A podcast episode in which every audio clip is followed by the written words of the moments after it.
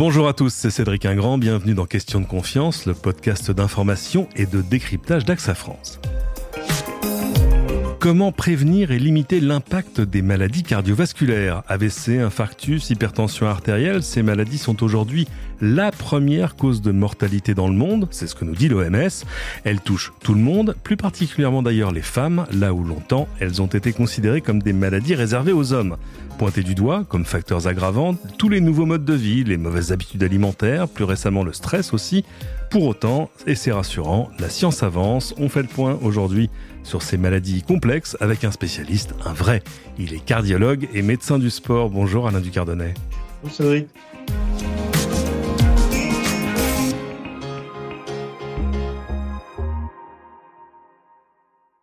Je le disais, première cause de mortalité dans le monde, 18 millions de morts selon l'OMS. C'est la seconde cause de décès chez nous, après les cancers, mais c'est quand même un million d'hospitalisations chaque année. Je citais en introduction certains grands exemples, mais quand on parle de maladies cardiovasculaires, on regroupe en fait tout un éventail de pathologies qui est très large, non? Oui, en fait, euh, l'histoire est simple. Il y a des artères un peu partout puisque tout organe doit être irrigué. Donc, à partir du moment où des artères partout, il suffit que l'artère soit en mauvais état. Si la route est en mauvais état, ce qui est au bout va pas aller bien. Et c'est le vrai problème. C'est valable pour le cœur, c'est valable pour le cerveau, c'est valable même pour les reins, c'est valable pour les jambes. Donc, on a bien évidemment des maladies qui sont directement des maladies artérielles, qui peuvent être neurovasculaires, cardio-neurovasculaires. C'est en effet le cœur et le cerveau qui sont les plus impactés. Euh, vous disiez très justement qu'il y a beaucoup de. En France, quand même, c'est 400 décès par jour. 400 décès par jour. Quand on dit ça, quand même, ça frappe un petit peu. Ça fait en gros 140 000 décès par an. Donc, c'est vraiment une, maladie qui reste importante. Même si le cancer est passé devant, ça reste, encore une fois, une pathologie euh, qui regroupe donc à la fois l'infarctus du myocarde, c'est classique, l'artère du cœur qui se bouge, euh, l'infarctus du cerveau, c'est-à-dire l'accident vasculaire cérébral, une artère du cerveau qui se bouge, car c'est ça la vraie question. Et puis, euh, il y a un certain nombre d'autres maladies comme l'artérite. Alors, l'artérite, c'est les artères des jambes. Les artères des jambes qui se bougent progressivement. Le tabac est le grand, la grande cause de, l'artérite. Euh, ce qui est embêtant, c'est que vous ne pouvez plus marcher et que, heureusement, aujourd'hui, on arrive à vous traiter avant de vous couper euh, la jambe en petits morceaux. Donc, voilà. En, en, résumé, ce sont des maladies qui sont en effet graves, mais les progrès ont fait que, à la fois, on peut traiter lorsque la maladie survient, et surtout aujourd'hui, on a capacité à prévenir. Donc ça, c'est l'élément absolument capital. Et j'allais dire, quand on dit prévenir, euh, certes, les professionnels de santé ont un rôle à jouer, mais c'est vous qui nous écoutez qui avez un vrai rôle à jouer. Alors c'est intéressant parce qu'évidemment, quand on pense maladie cardiovasculaire, on a l'image de la crise cardiaque, euh, qui est quand même le truc le plus, le plus violent, visible, etc. Alors que autant l'AVC est souvent quelque chose de, de, totalement imprévisible, euh, autant on voit ce sont des maladies qui progressent, j'ai envie de dire, à, à bas bruit. Regardez l'hypertension artérielle, par exemple. C'est-à-dire que quelqu'un qui se présente à l'hôpital avec un infarctus du myocarde, en fait, c'est tout un chemin qu'il a fait pour, pour en arriver jusque-là, non? On appelle ça d'ailleurs d'un terme qui est assez, qui est assez juste, ce sont des tueurs silencieux. C'est-à-dire qu'en fin de compte, ça ne vous dit rien, jusqu'au jour où ça s'exprime et souvent euh, eh ben, c'est un coup de tonnerre dans un ciel serein. Et c'est ça le vrai problème. Euh, on a aujourd'hui par contre capacité quand même à faire un certain nombre d'examens à définir un profil de risque à dire que bah, monsieur X par rapport à monsieur Y qu'il a quand même plus j'allais dire de chance qui est pas sympa mais plus de risque de faire un accident cardiaque ou un accident neurologique. Et c'est toute la démarche aujourd'hui qui est intéressante c'est de définir deux choses. Premier élément le profil de risque Profil de risque, c'est-à-dire quels sont les risques que vous avez dans votre vie qui vont accélérer le vieillissement de l'artère et qui vont l'encrasser et qui vont la boucher. Parce qu'en fin de compte, euh, bien sûr, les artères vont vieillir. Hein. L'articulation vieillit, c'est l'arthrose. Les artères, elles vont vieillir, elles vont durcir. Mais vous avez un certain nombre de facteurs qui peuvent accélérer ce vieillissement et qui vont créer des plaques, qui vont créer des rétrécissements et qui vont donc éventuellement vous donner cet accident cardiaque. Alors c'est intéressant parce que de fait, on, est face à deux familles de risques. Il y a les risques auxquels bah, vous et moi ne pouvons pas grand-chose, c'est-à-dire euh, nos antécédents familiaux, l'hérédité, euh, la vieillesse, on l'a dit. Et, puis, il y a toute la famille des risques sur lesquels là, on peut agir. Alors, on cite toujours le tabac. C'est toujours lui l'ennemi numéro un des artères? Ça reste l'ennemi numéro un des artères, c'est absolument incontestable. L'exposition au tabac euh, pose le problème, encore une fois, de ce qui est combustion. Et je dis ça parce qu'il y a la cigarette électronique à côté. Et que la cigarette électronique, c'est vrai qu'il y a la dépendance par rapport à la nicotine, c'est vrai, mais vous n'avez pas les produits de combustion. Donc, pour les artères, uniquement pour les artères, je préfère la cigarette électronique. Je préfère bien sûr rien. C'est une évidence. Le cardiologue, c'est un obsédé. Il dit dès la première cigarette, vous allez abîmer vos artères.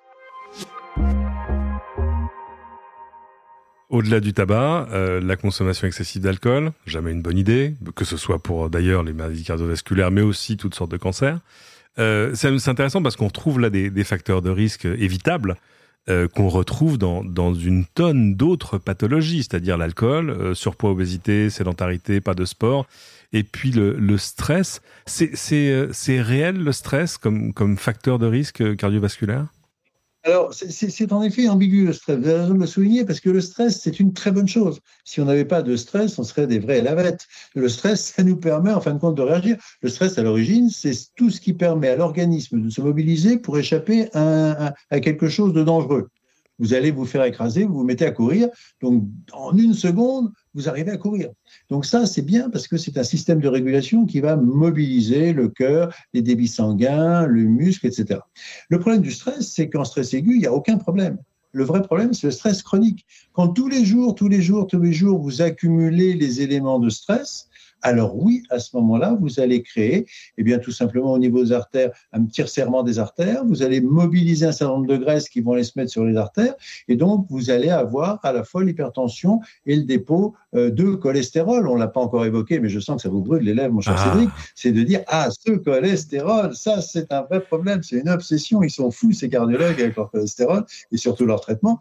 Mais c'est vrai que globalement, c'est quand même ce qui va accélérer les choses. Et ça, il faut bien comprendre. C'est qu'on est dans une situation où il faut essayer de limiter l'accélération du vieillissement physiologique par des mesures qui sont en effet le tabac, le cholestérol, le stress, l'hypertension et la sédentarité. Vous avez raison, la sédentarité, on n'y pense pas. On dit je fais pas de sport, aussi je fais une heure de sport par semaine. Mais si à côté on est sédentaire, Sédentaire, c'est rester au moins 7 ou 8 heures assis dans sa journée devant son ordinateur ou à son bureau. Eh bien, il y a beaucoup de gens qui font ça malheureusement, puis après le soir, ils se mettent dans le canapé pour regarder la télé. C'est pas un conseil qu'on saurait leur donner. Je vais revenir au cholestérol parce que c'est un sujet qui me passionne. Moi, il y a une chose que j'ai découvert en préparant ce podcast, c'est quand même que j'avais, comme tout le monde, l'image d'une d'une maladie euh, euh, plutôt masculine voyez le, portrait à la Mad Men, c'est-à-dire euh, boit trop, fume trop, euh, mange pas bien, euh, sédentaire. Donc évidemment, la maladie cardiovasculaire arrive à un moment. Et en fait non, aujourd'hui les femmes sont plus touchées que les hommes. Ça s'explique comment? On n'aurait pas souhaité qu'il y ait une égalité des sexes dans ce domaine, hein, c'est une évidence. Mais là, en l'occurrence, ce qui s'est passé, c'est que un certain nombre de facteurs de risque sont devenus également l'apanage des femmes. Et aujourd'hui, on a quand même 54% des accidents qui touchent les femmes 48% les hommes. Donc c'est quand même absolument impressionnant. Et ça, c'est lié à quoi? C'est lié essentiellement au tabac, car malheureusement, les courbes de tabac, ce qui est vrai d'ailleurs aussi pour le cancer du poumon, où les femmes ont dépassé les hommes dans le cancer du poumon, eh bien, le tabac, l'alimentation, la sédentarité, tous ces éléments-là ont fait presque disparaître ce qu'on disait encore pendant un temps. Vous êtes protégés par vos estrogènes, mesdames, donc tout va bien, vous n'allez pas faire d'accident cardiaque. Ce n'est plus vrai. Malheureusement, les facteurs de risque qui se sont accumulés chez les jeunes femmes en particulier, les jeunes femmes, je dis bien, eh bien, ont fait qu'elles préparent le terrain de faire un infarctus à 40 ans, 45 ans. Donc, c'est vous dire si là, il y a un vrai, vrai problème, et vous avez raison d'insister, les femmes sont aujourd'hui l'objet d'autant d'attention, voire plus, que les hommes dans la prévention et dans la prise en charge. Alors pour aller plus loin, je voulais mentionner quand même une grande enquête qu'AXA Prévention a menée auprès de 1300 femmes sur leur parcours de santé en général, mais dans lequel on confirme bien que ces maladies cardiovasculaires sont vraiment le point noir de leur santé. Si vous voulez retrouver ça, vous pouvez retrouver l'étude sur le site d'AXA Prévention, on vous mettra le lien dans les notes de l'émission. alors je voulais qu'on se parle du cholestérol, parce que moi j'ai lu pas mal de choses. Ah enfin, ça y est, mon némésis. C'est intéressant parce que on voit bien qu'à partir du moment où on s'est mis à mesurer de manière simple le cholestérol dans le sang, c'est devenu, sans mauvais jeu de mots, l'alpha et l'oméga pour beaucoup de cardiologues. Euh, et là, je, vous parle d'il y a longtemps, d'un temps que les moins de 20 ans, c'est-à-dire euh, des années 50-60, où le cholestérol était le témoin de votre santé cardiaque. On s'est largement aperçu depuis qu'en fait, les choses sont beaucoup plus complexes. elles sont beaucoup plus complexes parce que nous sommes, alors c'est une évidence de le dire, nous sommes parfaitement inégaux. Mais ça, vous le savez. On est inégaux parce que, euh, tout simplement, le cholestérol, alors on a dit, il y a le bon, il y a le mauvais.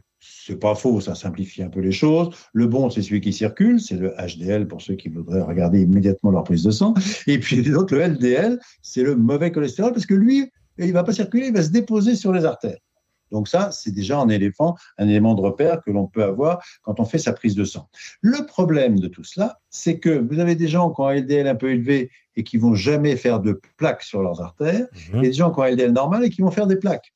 Ça veut dire quoi? Ça veut dire tout simplement que voir le cholestérol, le bon et le mauvais, sans connaître l'organisation artérielle de la personne est une hérésie. En d'autres termes, il n'est pas question de traiter des chiffres sur un bout de papier, il est question de traiter un arbre artériel. Ça veut dire quoi? Ça veut dire que si vous avez un cholestérol, vous avez 45-50 ans, vous êtes homme ou femme, eh bien, vous avez l'obligation d'en parler avec votre médecin ou votre cardiologue. Est-ce qu'il y a des dépôts sur les artères du cou? C'est un écho-doppler, c'est très facile, on passe une sonde, on sait s'il y a des plaques. Vous faites éventuellement un score calcique ou un coroscanner parce que les choses ont évolué, on en parlera peut-être dans les progrès, et ça c'est fabuleux. On sait s'il y a des plaques ou pas. Si vous n'avez pas de plaques, pourquoi traiter un cholestérol même un peu élevé? Travaillez votre régime alimentaire, travaillez votre activité physique. Mmh. Là, vous allez vous faire du bien. Par contre, si vous avez en effet un LDL strictement normal et vous avez une grosse plaque sur l'artère qui mène au cerveau qui est à 70%, vous avez intérêt à être traité parce qu'autrement, il va falloir la déboucher. Voilà. Ça veut dire qu'aujourd'hui, quand on parle de chiffre de cholestérol tout seul, ça ne veut strictement rien dire. Ça fait plaisir à entendre. Euh, on le disait, la, science a quand même avancé depuis, bah, depuis par exemple les années 50, euh, mais sur tous les fronts, à la fois sur le diagnostic, sur, sur toutes les, les thérapeutiques, euh, sur la chirurgie également. Ça veut dire que le pronostic de quelqu'un qui a un, problème cardiovasculaire, quel qu'il soit, est, est bien meilleur aujourd'hui qu'il était il y a 20, 30, 40, 50 ans oui, absolument. Je dirais presque les 40 dernières années. Les 40 dernières années, c'est exceptionnel. Alors, bon, je, je suis chauvin parce que je suis cardiologue. Mais je, vais être chauvin, je vais m'assumer, il n'y a pas de problème. Non, non, c'est vrai qu'on a fait des progrès considérables. Alors, on vous allez dire, c'est vrai, on est des plombiers et des électriciens. Donc, voilà. Donc, on travaille comme des plombiers et des électriciens. C'est-à-dire qu'on débouche, on met des fils, etc. Non, on, a fait des progrès considérables et c'est pour ça d'ailleurs que la mortalité, comme vous l'évoquiez très justement au départ, des maladies cardiovasculaires est passée au, deuxième rang derrière le cancer. Alors, malheureusement, bien sûr, mais c'est quand même la preuve qu'il se passe des choses.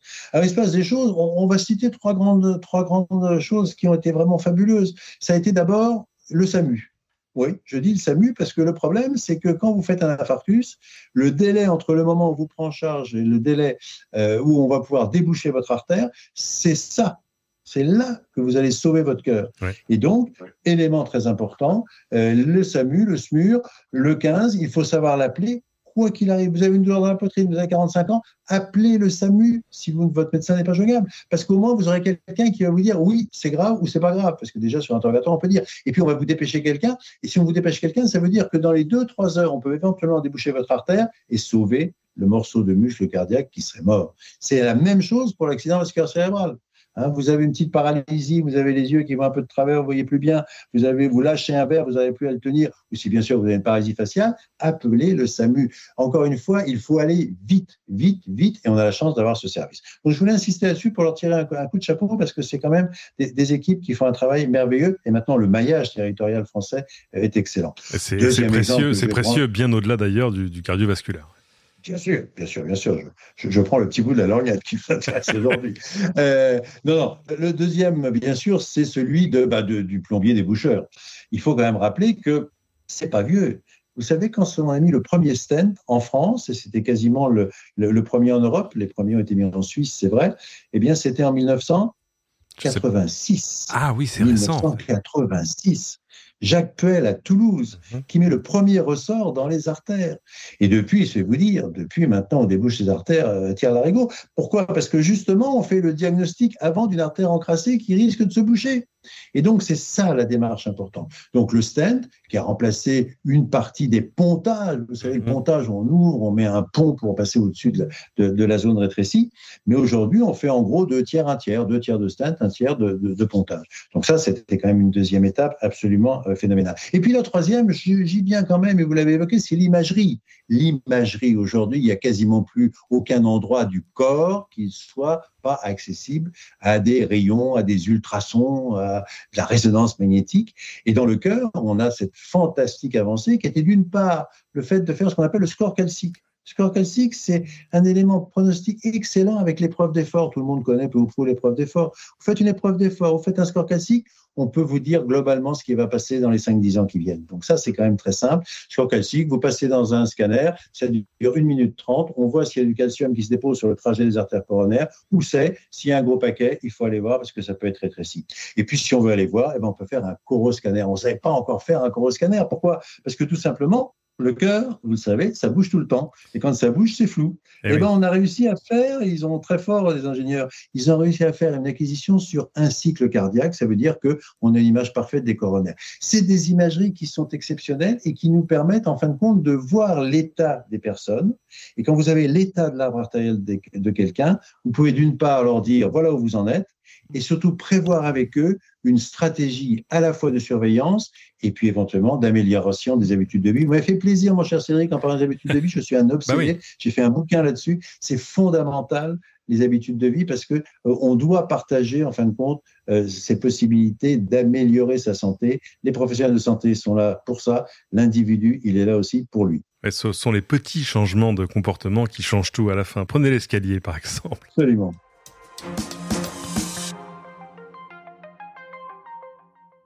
On parlait du SAMU tout à l'heure et, d'un travail qui est remarquable d'ailleurs parce que le SAMU est un truc qui est assez particulier à la France. Euh, je voulais signaler deux choses moi que, j'ai trouvé très intéressantes, deux applications. Euh, il y en a une qui s'appelle Staying Alive et qui vous permet de trouver en vous géolocalisant les défibrillateurs les plus proches autour de vous.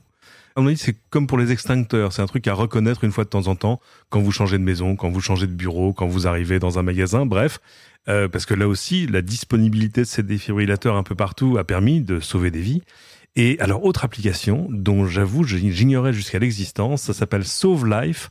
C'est une appli faite avec le SAMU qui va envoyer, vous allez signaler une urgence, quelqu'un qui fait euh, un malaise, et ça va envoyer une notification à des citoyens volontaires et formés au premier secours, euh, là aussi de manière géolocalisée autour de vous euh, quand il y a une victime dans le besoin.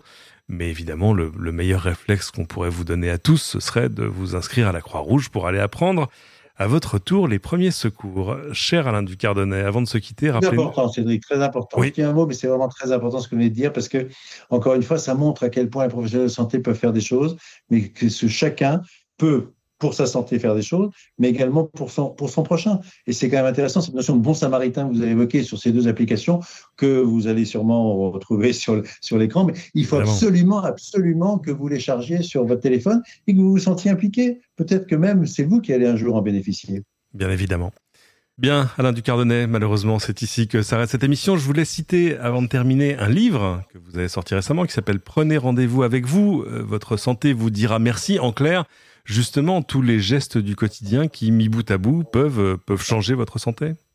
Ben, c'est exactement ça. Encore une fois, vous êtes acteur de votre santé. C'est pour ça que votre santé vous dira merci. Vous allez vivre plus longtemps, ça peut-être, mais surtout, vous allez vivre avec une meilleure qualité de vie.